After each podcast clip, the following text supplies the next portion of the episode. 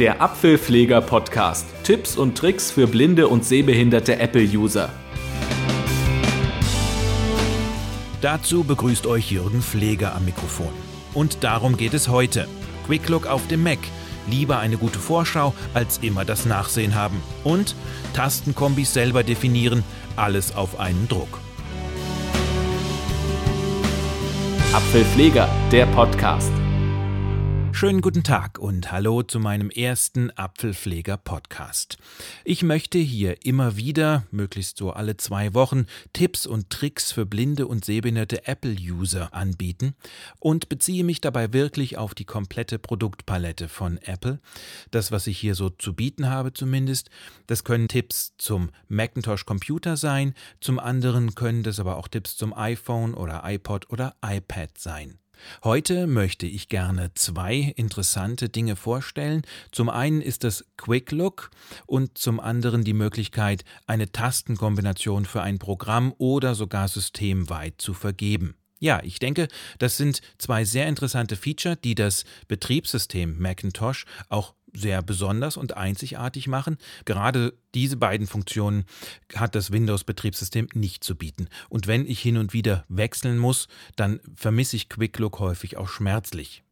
Quick Look an sich ist genau das, was der Name auch sagt. Es ist eine Möglichkeit, sich den Inhalt einer Datei möglichst schnell und unkompliziert anschauen bzw. anhören zu können. Denn das bezieht sich nicht nur auf Textdokumente wie Doc oder RTF oder TXT, es bezieht sich auch auf Bilder oder auf Videos oder sogar auf Audiodateien, MP3 oder Wave oder was auch immer. Eine ganz feine Sache, die ich jetzt gerne vorführen möchte. Dazu gehe ich in einen Ordner, wo ich eine ganze Menge MP3-Dateien drin habe, beziehungsweise die Apple mitgeliefert hat, nämlich die Apple Loops und Jingles, die es in der Library gibt, auf der Festplatte. Dazu gehe ich jetzt auf den Schreibtisch. Schreibtisch. Macintosh HD, ausgewählt Volume. Und bin auch schon genau da, wo ich hin möchte. Macintosh HD. Das öffne ich. Fenster, Macintosh HD, Browser. Und interagiere Benutzer, und gehe ausgewählt. zur Library. Library, aus Applications, Audio, aus Apple Loops, aus Apple, ausgewählt Ordner, Apple Loops vor Garageband, Elif Sound Effects, Sound Effects, da sind sie, da gehe ich mal rein. Ambihouse, Animals, ausgewählt Animals, Ordner, das ist vielleicht ganz nett. Da öffne ich den Ordner. Animals, ausgewählt Ordner, Bug.caf, ausgewählt Apple Car File, Jetzt stehe ich hier auf einer Audiodatei, eine CAF-Datei. Wie gesagt, es funktioniert auch mit MP3 oder WAV oder was auch immer. Ich stehe jetzt darauf und möchte gerne Quick Look öffnen. Das tue ich, indem ich einfach die Leertaste drücke. Fenster, Quick Look Panel, Ton aus Taste, So, das war ein kurzes und klares Hundebellen, eine klare Ansage und schon vorbei. Ich möchte das äh, Fenster einfach mal durchwandern hier und äh, dann ist es ganz gut, wenn der Ton auch schon weg ist. Gehen wir mal nach ganz links. Schließen Taste, Geht los mit Schließen. Hier der Titel der Datei, die ich aufgerufen habe. Vorschau, Bild, Eine Grafik Ton eben. aus Taste, Hier, Ton aus, da könnte ich den Ton komplett stumm schalten, was ich aber gar nicht möchte. Ich möchte mir das ja anhören. 100% Zeitleiste, Und hier ist eine Zeitleiste. Das ist eine sehr interessante Sache. Wenn man längere Dateien hat, werde ich gleich vorführen. Man kann nämlich in diesen Dateien in Quick Look kann man auch spulen. 00 Doppelpunkt 00 Doppelpunkt 02, Und hier die Zeitansage. Die Datei war also zwei Sekunden lang, nicht gerade viel. Abspielen, Taste, Da kommen jetzt, äh, kommen jetzt zwei Tasten wieder, zwei Schalter. Das eine abspielen, wenn eine Datei gerade läuft, dann steht da Pause Bildschirm füllend ein, Taste, und Bildschirm füllend ein. Das ist eine rein optische Geschichte für Sehende, ist für uns jetzt nicht von Interesse hier. Gut, das ist also dieses Fenster. Wenn ich das wieder schließen möchte, mache ich das mit Escape. Aber vorher möchte ich noch gerne euch zeigen, wie man sich durch verschiedene Dateien durchbewegen kann. Das ist nämlich so, ich habe jetzt Quick Look auf und stehe auf der ersten Datei, CAF-Datei in dem Ordner. Drücke ich jetzt einfach Pfeil nach unten, wird mir die zweite Datei abgespielt. Keine Ahnung, was das da jetzt sein sollte, aber wenn ich mir den Dateititel anschaue, das steht ja da. Taste, Vorschau, Bild, brontosauruswhale.caf, Aha, ein Brontosaurus Whale. Gut. So gehe ich jedenfalls, kann ich durch eine Liste von MP3 oder Audi anderen Audiodateien durchgehen. Ich kann ja nochmal Pfeil nach unten drücken. Und da ist ein Affe, Schimpanse wahrscheinlich. Ist aber auch, es sind alles sehr kurze Töne. Deswegen gehe ich jetzt nochmal in die Abteilung Jingles, um euch einfach vorzuführen, wie man in diesen Dateien spulen kann. Dazu schließe ich jetzt erst Quick Look, das mache ich mit äh, Escape einfach. Fenster, Animals, Bank.caf, App, Und gehe wieder zurück. Animals, ausgewählt Ordner, Booms, In Vorliegen, Jingles. aus Jingles, ausgewählt Ordner, 44 So, T Street, welchen Jingle nehme ich mir denn? Ich suche das jetzt erstmal aus. Ich drücke die Leertaste und Fenster, starte hier. Bisschen laut vielleicht, deswegen zum Sprechen drüber, deswegen gehe ich mal mit Pfeil runter. Auch. Na, das kann ich doch vielleicht jetzt mal nehmen.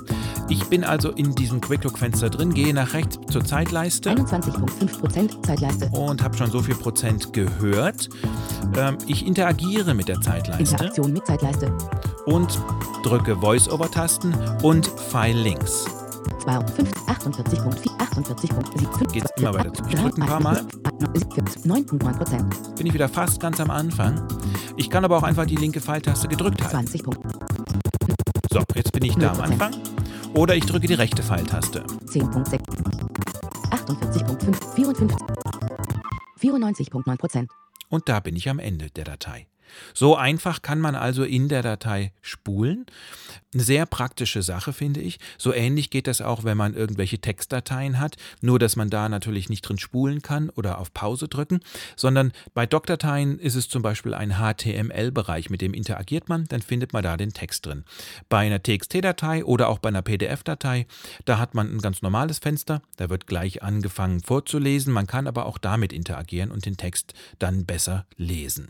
Ja, ich finde, das ist eine feine Sache, hat mir den Wechsel persönlich von Windows zum Mac stark erleichtert. Am Anfang habe ich wahrscheinlich wie die meisten über meinen fehlenden Winamp gejammert, aber Quick Look ist in dem Sinne beim Hören von MP3-Dateien für mich mehr als ein guter Ersatz für Winamp. Man kann nämlich auch, wenn man einen Ordner mit, mit Dateien hat, alle MP3-Dateien markieren, Quick Look öffnen und Quick Look spielt dann alle markierten Dateien nacheinander ab. Das ist auch eine ganz praktische Sache. So, das war aber nur das eine, was ich euch heute zeigen wollte. Zum anderen geht es um Tastenkombinationen, wie man die erstellt für bestimmte Programme. Wenn ich beispielsweise in Skype, nehmen wir mal einen, einen Menübefehl habe, den ich gerne mit einer Tastenkombination versehen möchte, es aber von den Programmierern her nicht ist, kann ich das unter macOS einrichten. Und das mache ich jetzt einfach, indem ich Skype öffne. Dazu muss ich natürlich erstmal Quick Look mit Escape schließen Fenster, Gmail, und mache auch das Finder-Fenster mit Apfel wählt mal Schließen, zu hier und gehe in Skype. Doc, Skype, So, öffne Finder. das. Schreibtisch, Macintosh, Skype, Fenster, Skype-Marke, Da ist Schließen es schon. Braucht noch eine Weile. So, jetzt habe ich gesagt, zum Beispiel für Auflegen, wenn ich mir eine Tastenkombination da definieren möchte. Ich gehe mal ins Menü, Menüleiste, Apple, Skype, Ablage, Bearbeitung, Darstellung, Konto, Kontakte, Anrufen, anrufen, da müsste es Anrufen, sein. Menü. Auflegen, grau dargestellt. Okay, auflegen. Momentan grau dargestellt, weil ich telefoniere ja gerade nicht, sondern ich mache diesen Podcast. Klar. Ich kopiere mir aber diesen Menübefehl in die Zwischenablage mit der Voice-Over-Funktion Letzter in die Zwischenablage kopierte Satz. und öffne dann jetzt die Menüleiste, Systemeinstellungen. Apple, App. Software, App Store, Systemeinstellungen, Ellipse, So, Systemeinstellungen, Systemeinstellungen, Fenster, Systemeinstellungen, Symbolleiste. Systemeinstellungen. Sys Interaktion. okay. Ich Dock-Taste. drücke T, Tastatur, Taste. genau da will ich nämlich hin. Drücken, Tastat Fenster, Tastatur, Symbolleiste. So, Tastatur, jetzt gibt es hier zwei 1 von zwei. Registerkarten, Tastatur und Tastatur-Kurzbefehle, ausgewählt, da Titel 2 möchte von ich hin. 2. Ist auch schon ausgewählt, wunderbar.